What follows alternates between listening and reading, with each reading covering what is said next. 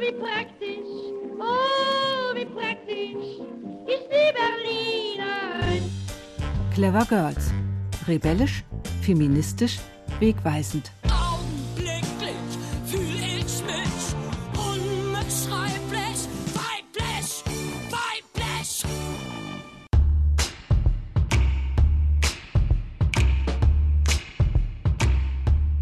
Herzlich willkommen zu den Clever Girls, der Podcast-Reihe von RBB Kultur, in der wir stets wichtige, oft vergessene Berlinerinnen vorstellen, die in der Stadt viel zu wenig wahrgenommen wurden oder werden.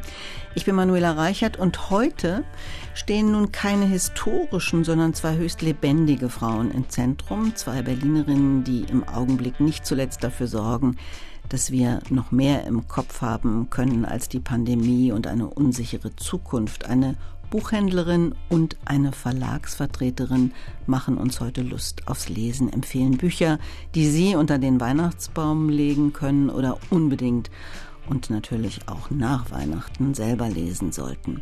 Die Buchhandlungen haben in Berlin und Brandenburg ja zum Glück geöffnet. In anderen Bundesländern ist es nicht so. Ich begrüße Daniela Weiß von der Buchhandlung Montag im Prenzlauer Berg in der Pappelallee und Regina Vogel, Verlagsvertreterin vor allem für unabhängige Verlage.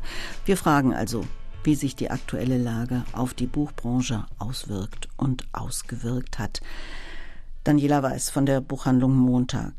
Sie sind eine kleine, eine Inhaberin geführte Buchhandlung betroffen vom Lockdown sind Sie ja nicht. Verkaufen Sie denn mehr Bücher als sonst, weil die anderen Geschäfte, in denen man nach Geschenken suchen könnte, alle geschlossen haben? Ja, zum Teil verkaufen wir tatsächlich mehr Bücher. Es variiert ein bisschen, wenn wir jetzt den letzten Lockdown noch dazu rechnen, also praktisch seit März gab es immer wieder mal einen Monat, das stärker war, dann wieder einen Monat, das schwächer war.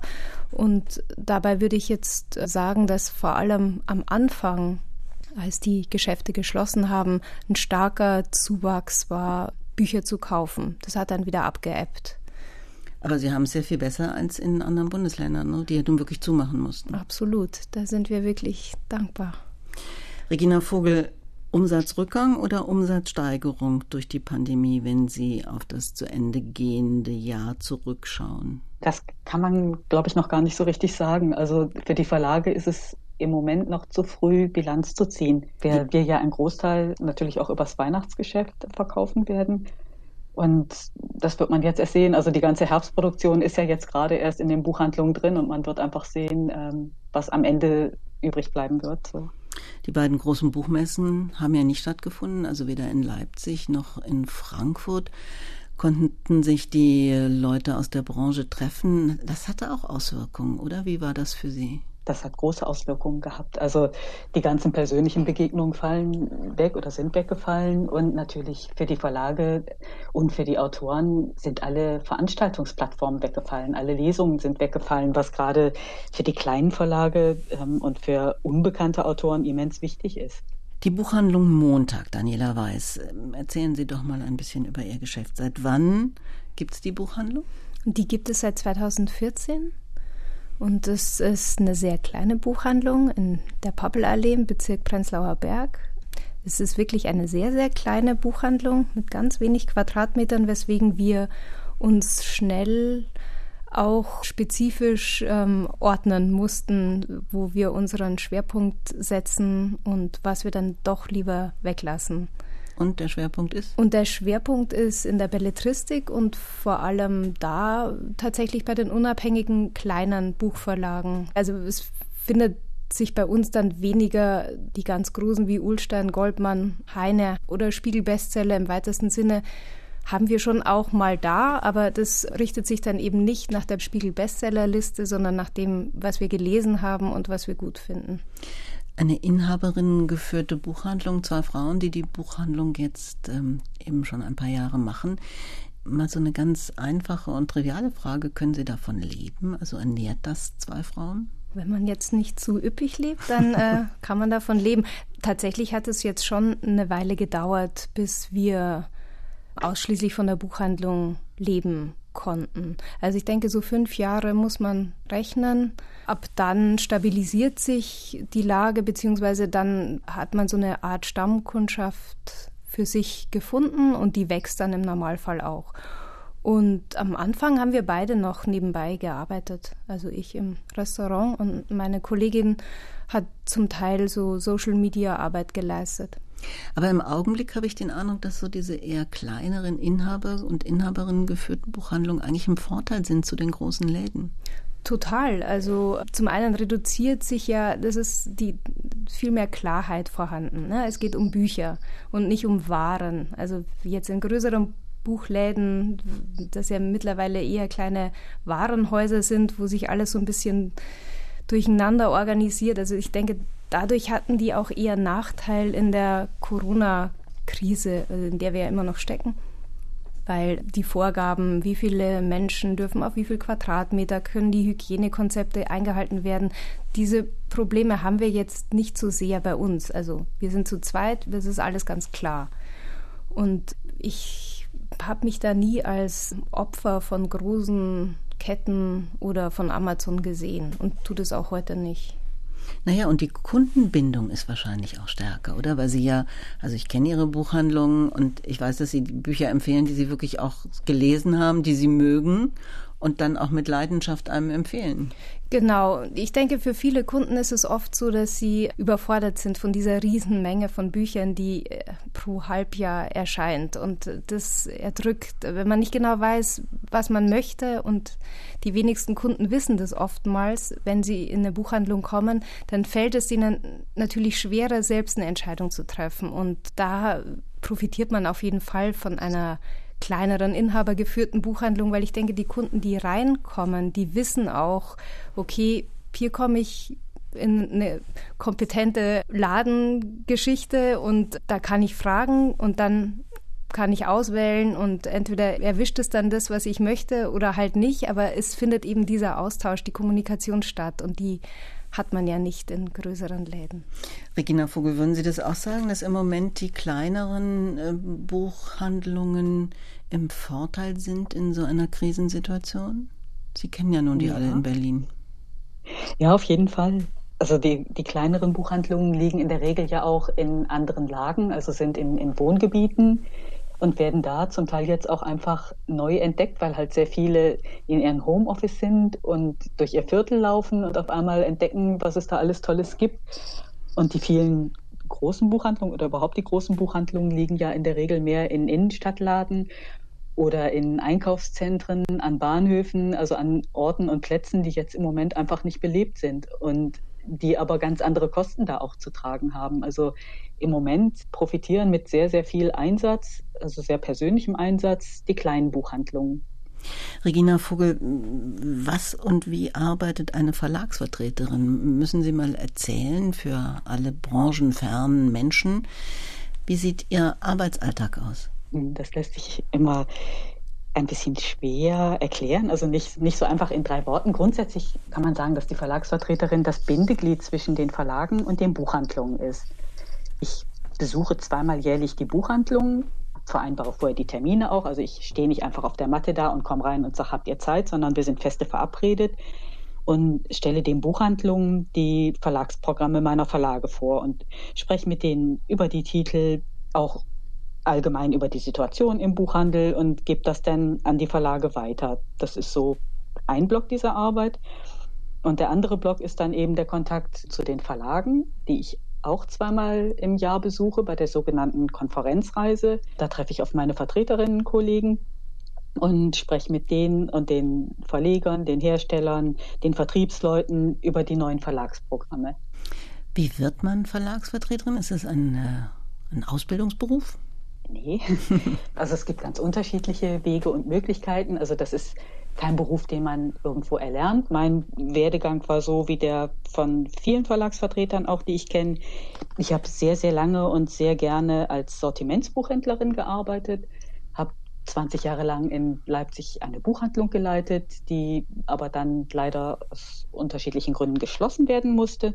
Und ich musste mir überlegen, welche Perspektive das beruflich für mich noch geben könnte. Und da bin ich durch einen sehr glücklichen Zufall in die Verlagsvertretung gewechselt, habe also praktisch die Seite gewechselt. Ich kenne Verlagsvertreter mein ganzes Buchhandelsleben lang und habe dann eben die Seite gewechselt und bin selber zur Verlagsvertreterin geworden und bereise jetzt seit 2014 ein ziemlich großes Reisegebiet. Ich bin für den gesamten Osten, also von Mecklenburg über Brandenburg, Berlin, Sachsen, Sachsen-Anhalt, Thüringen und dann noch Hessen zuständig. Ist das äh, so, dass Sie, wenn Sie da jetzt herumreisen, dass Sie dann immer auf, ähm, ja, auf begeisterte Buchhändlerinnen und Buchhändler treffen, die sagen, oh, wir warten auf Sie und auf Ihre Bücher? Oder sagen die nicht auch inzwischen, wir haben so viel, wir brauchen nicht noch mehr? Es ist in meinem Fall tatsächlich so, ähm, dass der größte Teil sich, glaube ich, sehr freut. Also nicht unbedingt über mich persönlich, vielleicht auch, das wäre natürlich schön, ähm, aber über meine sehr ausgefallene Tasche. Also ich vertrete ja nur kleine, unabhängige Verlage, arbeite also nicht für große Konzerne, sondern für Verlage, die ihre Bücher mit Leidenschaft herausbringen. Und das war auch eine Entscheidung von vornherein zu sagen, ich will nur die unabhängigen Verlage sozusagen in meinem Portfolio ja. haben? Ja. Ja, mir war es ganz wichtig, dass ich bei der beruflichen Neuorientierung wirklich auch für mich in eine Unabhängigkeit gehe. Und das geht mit den kleinen unabhängigen Verlagen. Wie sind Sie denn bis jetzt persönlich durch die Corona-Zeit gekommen, Regina Vogel? Also weniger Besuche in den Buchhandlungen? Ja, wesentlich weniger Besuche, wobei im Moment noch gar nicht mal in den Buchhandlungen, sondern in den Verlagen. Also der erste Lockdown ist in unsere Konferenzreisezeit gefallen und ist dann komplett ins Homeoffice verlegt worden. Die Buchhandelsreise im Sommer konnte ich sogar recht gut machen, wesentlich besser, als ich ursprünglich gedacht hatte. Und jetzt die zweite Konferenzreise in diesem Jahr hat wieder komplett digital stattgefunden. Und das ist, fühlt sich natürlich ein bisschen komisch an, als Außendienstler ähm, ins Homeoffice verdammt zu sein. Aber es geht. Ich habe viele neue Plattformen kennengelernt. Die Vorsteherin des Börsenvereins Karin Schmidt-Friedrichs hat gesagt, die Corona-Pandemie hat die Buchbranche wirtschaftlich schwer getroffen, aber auch große Energie freigesetzt. Daniela Weiß, große Energie freigesetzt. Was hat das für Ihre Arbeit bedeutet in diesem Jahr? Für uns hat sich tatsächlich gar nicht so sehr viel verändert. Wir sind ja weiterhin präsent vor Ort. Das heißt, wir haben weiterhin unseren Verkauf am Leben, so wie der vorher auch war, also ohne digitale Medien, mit Mundschutz natürlich.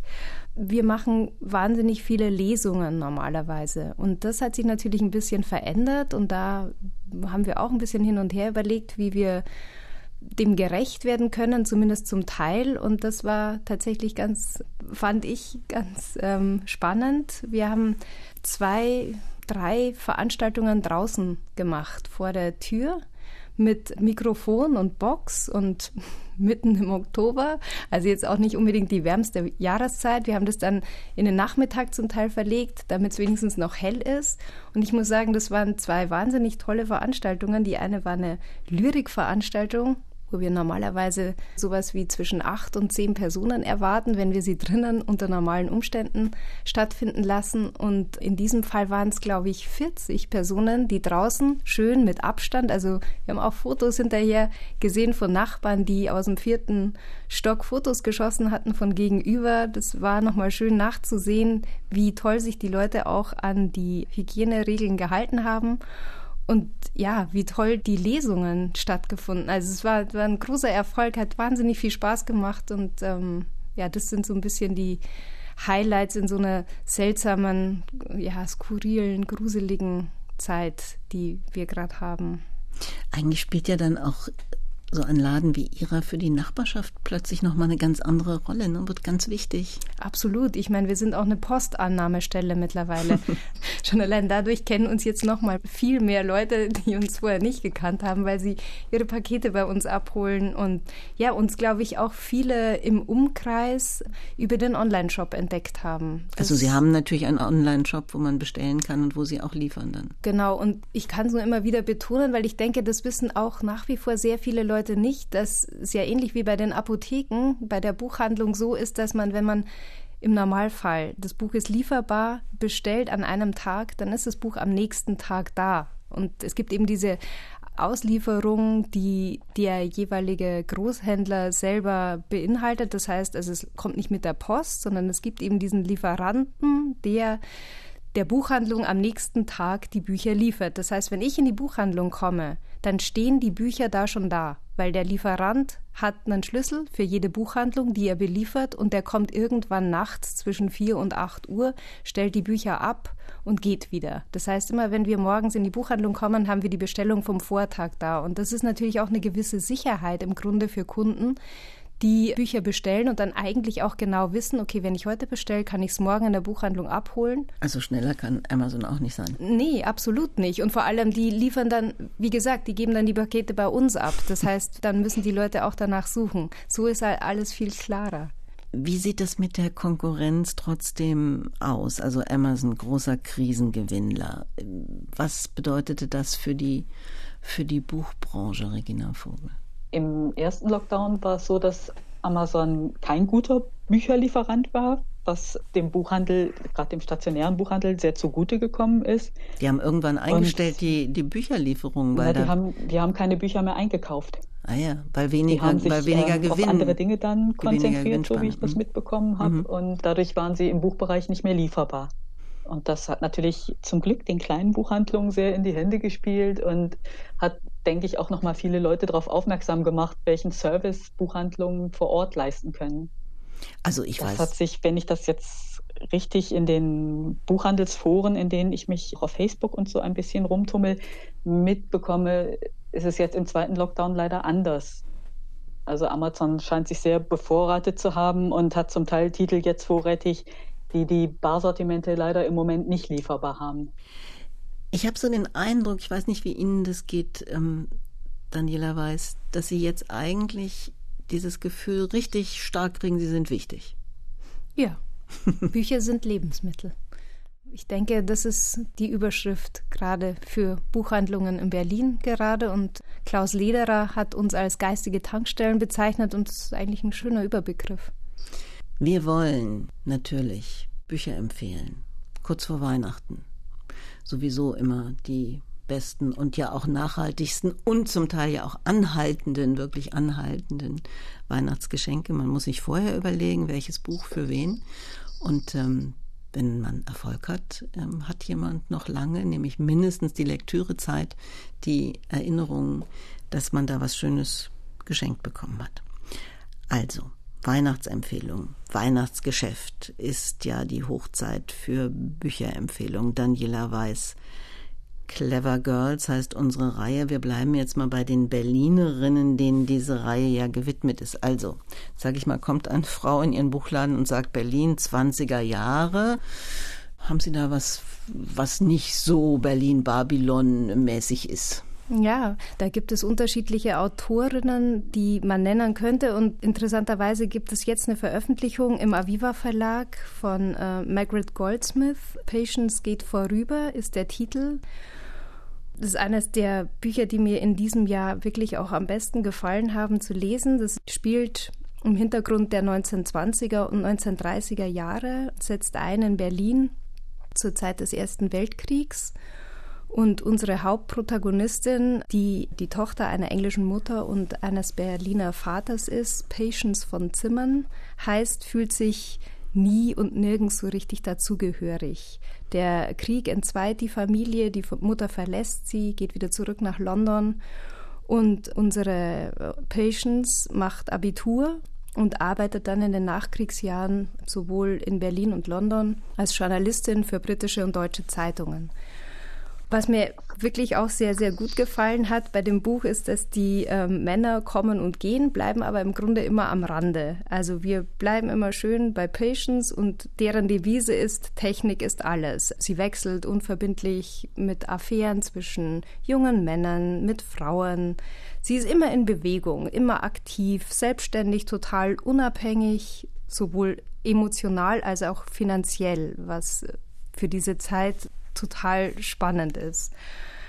was wir bei Patience halt merken, ist, dass ihr die Liebe der Mutter das Wichtigste ist und die fehlt eben. Also da hapert es immer, da sehen sie sich danach und, und, und die haben sich aber aufgrund der Kriegssituation entzweit und man merkt ihr an, dass äh, da nagt sie doch sehr, sehr dran. Und was die Margaret Goldsmith wirklich toll gemacht hat, ist, dass sie mit ihren Schilderungen dieser gesellschaftlichen Strukturen in Deutschland und eben auch in England verschiedene Stationen in diesem Leben von der Protagonistin zeigt. Das ist ziemlich breit gefächert an zeitgeschichtlichem Panorama und ja, es ist ein emanzipierter Roman und der lässt einen wirklich nicht einfach nur so zurück. Der geht einem lange nach und das fand ich toll.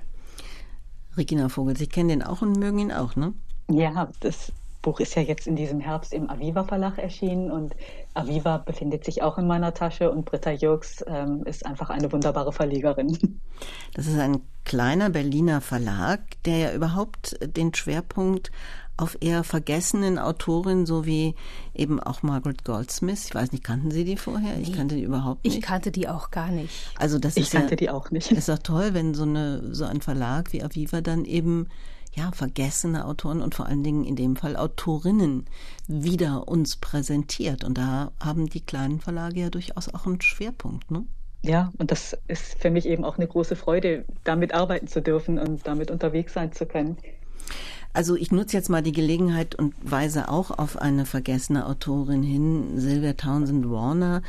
Dieses Buch heißt Lolly Willows oder Der liebevolle Jägersmann. Das ist ein Roman, auch aus den 20er Jahren. Ich sag mal dazu, ich habe da das Nachwort geschrieben, verdiene aber gar nichts daran, ob noch irgendwie ein Buch mehr oder weniger verkauft wird.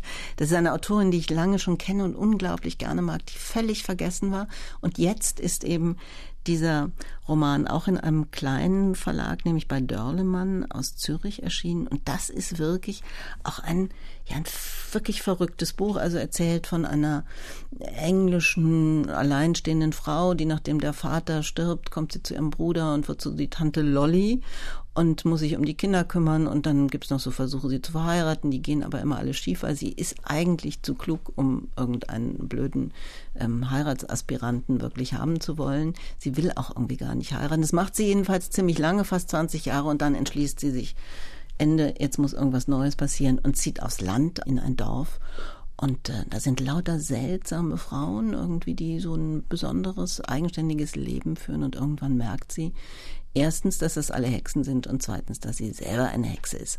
Und ähm, die reitet nun nicht auf irgendeinem Besenstiel durch die Gegend, aber vor allen Dingen heißt das, man führt ein selbstständiges Leben und es gibt dann natürlich auch einen Hexentanz und der Teufel tritt auch auf. Bekanntermaßen ist der nicht hässlich und blöd, sondern er ist sehr charmant, kann außerdem auch noch tanzen und ähm, ist ein kluger, der vor allen Dingen etwas tut, was für diese Heldin Lolly Willows was ganz Besonderes ist. Er lässt sie nämlich reden und er lässt sie ausreden. Ja, das ist ähm, was ganz Ungewöhnliches. Also Lolly Willis oder der liebevolle Jägersmann, ein sehr spannender, verrückter, witziger Roman und ähm, die Autorin war auch eine sehr, sehr spannende Frau. Ich glaube, den mochten Sie auch, Daniela Weiß. Ja, sehr. Wir haben den auch bei uns im Laden haben sie auch schön aufgemacht, so ein schönes grünes Buch. Das spielt ja auch immer eine Rolle, oder? Regina Vogel, wie die Bücher aussehen inzwischen, nicht nur was drinsteht, sondern die müssen auch irgendwie einen, einen Umschlag haben, wo die Leute angezogen werden, geradezu. Ja, die sollen schön gestaltet sein. Also Bücher sollen sich auch toll anfühlen. Lassen Sie uns mal den Blick in die Welt werfen. Also wenn wir jetzt alle zu Hause bleiben sollten und das hoffentlich auch tun und möglichst wenig vor die Tür, möchte man vielleicht auf dem Sofa sitzen. Und ähm, da haben Sie uns jetzt ein Buch mitgebracht, Regina Vogel, auf dem Sofa sitzen und in die Welt schauen. Und da empfehlen Sie ein Buch, mit dem man raus aus der Stadt und dem Land kommt, wenn schon nicht in Wirklichkeit, dann wenigstens bei der Lektüre. Ja, ich kann ein Buch empfehlen, mit dem man nach Frankreich abhauen kann, genau genommen nach Südfrankreich abhauen kann. In dem kleinen Schweizer Verlag Nimbus ist von Manfred Hammes durch den Süden Frankreichs erschienen. Das war ein paar Monate jetzt nicht lieferbar, ist aber jetzt gerade frisch aus der Druckerei gekommen, ist wieder da. Man kann sich wieder in eine andere Welt träumen lassen. Also man kann mit vielen Künstlern durch die Gegend streifen, man lernt Literaten kennen, man lernt Maler kennen, man ist in wunderbaren Gegenden, man bekommt ganz viel Kulturgeschichte erzählt. Es ist einfach was in trüben Zeiten, um sich in die Sonne zu träumen. Muss man natürlich an der Stelle sagen, alle Bücher, über die wir hier jetzt reden, finden Sie mit den Titeln und den Preisen und den Verlagsangaben im Netz bei uns. Daniela weiß, Sie haben noch einen Roman aus Amerika mitgebracht. Kann man also auch in die Ferne schauen? Ja, ist ein, finde ich, wahnsinnig wichtiger Roman. Ich war sehr begeistert, als ich den gelesen habe. Ich finde, jeder sollte den lesen. Er ist von Britt Bennett, Die verschwindende Hälfte, im Rowold Verlag erschienen. Und ja, die Geschichte spielt in einem kleinen Ort im ländlichen Louisiana und die Bewohner blicken ihrer Meinung nach mit Stolz auf eine lange Tradition und Geschichte, denn sie sind der Meinung, sie werden von Generation zu Generation hellhäutiger. Er beginnt in den 50ern, da werden die Zwillinge Stella und Desiree geboren. Die sind von ganz unterschiedlichen Wesen, aber in einem sind sie sich einig, sie wollen weg aus diesem Ort, sie wollen raus in die Welt, es ist ihnen alles zu eng und sie flüchten in einer Nacht- und Nebelaktion als 16-Jährige nach New Orleans. Da trennen sich dann ihre Wege, denn Stella tritt im Grunde unbemerkt durch eine den weißen Amerikanern vorbehaltene Tür und schlägt sie kurzerhand hinter sich zu. Also sie, man nennt es, glaube ich, Undercover Whiteness. Während ihre Schwester Desiree den dunkelhäutigsten Mann, den sie finden kann, heiratet. Und wir begleiten im Grunde beide Schwestern als Leser über die folgenden Jahrzehnte und auch deren Kinder. Und was interessant ist, ist, denn was Desiree und Stella, wie es scheint, nicht schaffen, nämlich ihre Ambivalenzen zu leben und mehr als nur schwarz oder weiß zu sein. Das gelingt den jeweiligen Töchtern. Und das macht eben diesen Roman, das gibt diesen Mehrwert bei diesem Roman. Also die verschwindende Hälfte ist, ist in Amerika wird es zurzeit als das Buch zur Black Lives Matter Bewegung gelesen. Aber es ist wirklich viel, viel mehr als nur das. Also es ist eine Generation umspannende Geschichte von Emanzipation, von Herkunft, von Hautfarbe und Geschlecht. Es ist am Ende ein Wow-Effekt und das hatte ich auch schon lang nicht mehr. Und äh, ich halte die für eine wirklich sehr, sehr große, sehr junge ähm, Schriftstellerin, die literarisch meiner Meinung nach Toni Morrison in nichts nachsteht. Regina Vogel, Sie haben noch ein Kinderbuch mitgebracht. Ja, Kinder sind wichtig. Kinder sind für die Zukunft des Lebens wichtig. Und ich habe ein sehr schönes Buch von Kirsten Fuchs mitgebracht, was jetzt gerade bei Wohland und Quist, auch einem kleinen Berliner Verlag, erschienen ist. Und zwar Der Miesepups fliegt auf den Mond. Das ist mittlerweile der dritte Teil vom Miesepups. Ja, und ich fand es einfach schön. Ich fand es jetzt auch vielleicht passend zum Thema. Im Moment möchten, glaube ich, viele gerne abhauen und am liebsten auf dem Mond oder sonst wo sein. Und der Miesepups ist da gelandet. Und das ist eine sehr schöne Familiengeschichte auch. Ich weiß gar nicht, ob ich den Inhalt jetzt so sehr verraten soll, weil es ja eine Überraschung eigentlich ist. Für Kinder welchen Alters? Der Miesepups ist ein schönes Buch zum Vorlesen, denke ich. Also ich würde das so für Fünfjährige nehmen, die verstehen, glaube ich, den Witz dann auch ganz gut da drin. Und es ist wunderschön illustriert von Cindy Schmidt. Also, Kirsten Fuchs, das ist bei Wolland und Quist erschienen. Auch ein genau. Verlag, wo sitzen die? Die sind in Berlin-Schöneberg. Also auch ein kleiner Berliner Verlag. Genau. Jetzt hatten wir die Kinder, jetzt komme ich noch zu den Hunden. Ich habe nämlich ein ganz schönes, wirklich auch ganz ungewöhnliches Buch hier noch bei mir auf dem Tisch liegen. Und zwar Vita Sackwell West und Lelia Gör. Und das sind Fotos, Porträtfotos einiger Hunde. Gesichter heißt dieses Buch und das ist auch eine sehr ungewöhnliche Geschichte, weil die Fotografin Lilia Gör war eine Berlinerin, die dann emigrieren musste mit ihrem Mann, der Komponist war, äh, nach London, von Berlin aus nach London gegangen ist und dann Porträtfotografin geworden ist und da auch ziemlich erfolgreich war und dann irgendwann dieses Projekt hatte, nämlich Hunde zu fotografieren. Also alle möglichen, von der Dogge und dem Dobermann bis zu den ganz, ganz ähm, kleinen, die man heute so Teacup Dogs nennt. Das sind so diese winzigen Hunde, die dann in der Tasche mitgenommen werden können. Die mag Vita Sackville West nicht, denn Vita Sackville West hat diese Fotos gesehen und kurz vor ihrem Tod, in den 50er Jahren ist das Buch erschienen, hat sie dann so zu diesen Fotos kleine Porträts geschrieben. Und die sind wirklich ganz, ganz hinreißend, also sehr persönlich auch geprägt. Und sie sagt dann auch, dass sie äh, möglicherweise doch die Kommentare, die sie da schreibt, in denen zu sehr menschelt, aber wer Hunde liebt, dem fällt es schwer, ihnen keine menschlichen Eigenschaften zuzuschreiben. Also sie schreibt über die Hunde, die sie mag, noch ein bisschen schöner als über die anderen. Sind so ganz kleine Texte zu diesen wirklich ungewöhnlichen Porträtfotos von Hunden. Also für alle Verwandten, die Hunde nicht leiden können, ist das das ideale Weihnachtsgeschenk, weil danach guckt man die anders an und denkt, naja, vielleicht haben sie doch was.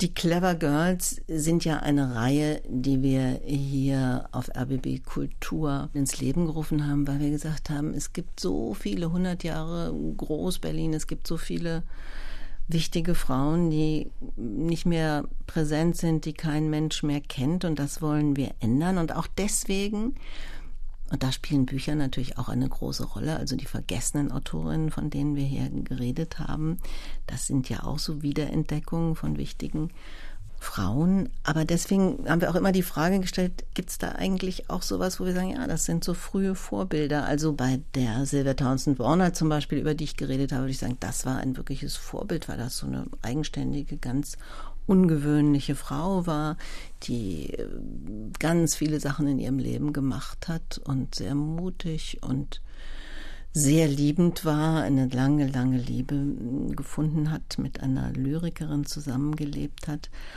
Und den anderen Büchern, zum Beispiel bei der Margaret Goldsmith, ist es ja auch so, wo man sagen kann, die Heldin ist, hat so was Vorbildhaftes. Also, will jetzt nicht ganz lange selber reden, sondern Sie beide fragen, gibt es eigentlich in Ihrem Bereich auch Frauen, wo Sie sagen würden, ja, das sind Vorbilder für mich, entweder literarische oder reale Daniela Weiß?